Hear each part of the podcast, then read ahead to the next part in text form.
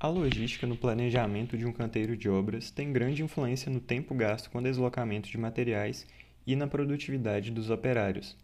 Dessa forma, o bom planejamento do canteiro de obras pode promover segurança nas operações, melhorar a produtividade na movimentação de operários e materiais, reduzir perdas de material, evitar obstruções e ainda manter a motivação dos trabalhadores. Para o bom planejamento logístico no canteiro de obra, devem ser feitas análises prévias. Entre elas está o estudo e entendimento de toda a estrutura da obra, levando em consideração todas as suas fases de execução. Além disso, o planejamento logístico busca seguir alguns princípios, tais como evitar improvisações desnecessárias, que com um bom planejamento podem ser minimizadas e até mesmo eliminadas da obra. Reduzir armazenagens, que, caso sejam necessárias, aproveitem ao máximo os espaços disponíveis. Reduzir a necessidade de transportes, porém, quando forem necessários, fazê-los com os meios adequados e com inteligência.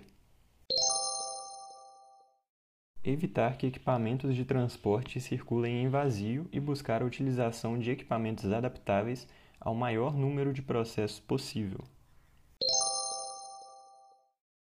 Manter a obra sempre limpa, organizada e segura.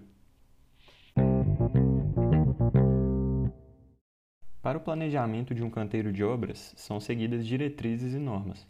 Atualmente, o papel é cumprido pela norma NR18, que foi atualizada em 2020 e substitui a antiga NBR 12284, que teve sua última atualização no ano de 1991. Ambas as normas se diferem em alguns pontos. A norma NR18 possui regras mais rígidas quanto à segurança e saúde do trabalho na indústria da construção civil, além da obrigatoriedade de implantação de áreas de vivência em todo canteiro de obra. Já na NBR 12284, foca na descrição de princípios técnicos relacionados às áreas de vivência. As áreas de vivência são responsáveis pela garantia de boas condições de trabalho e saúde do trabalhador, influenciando inclusive na sua produtividade e saúde mental.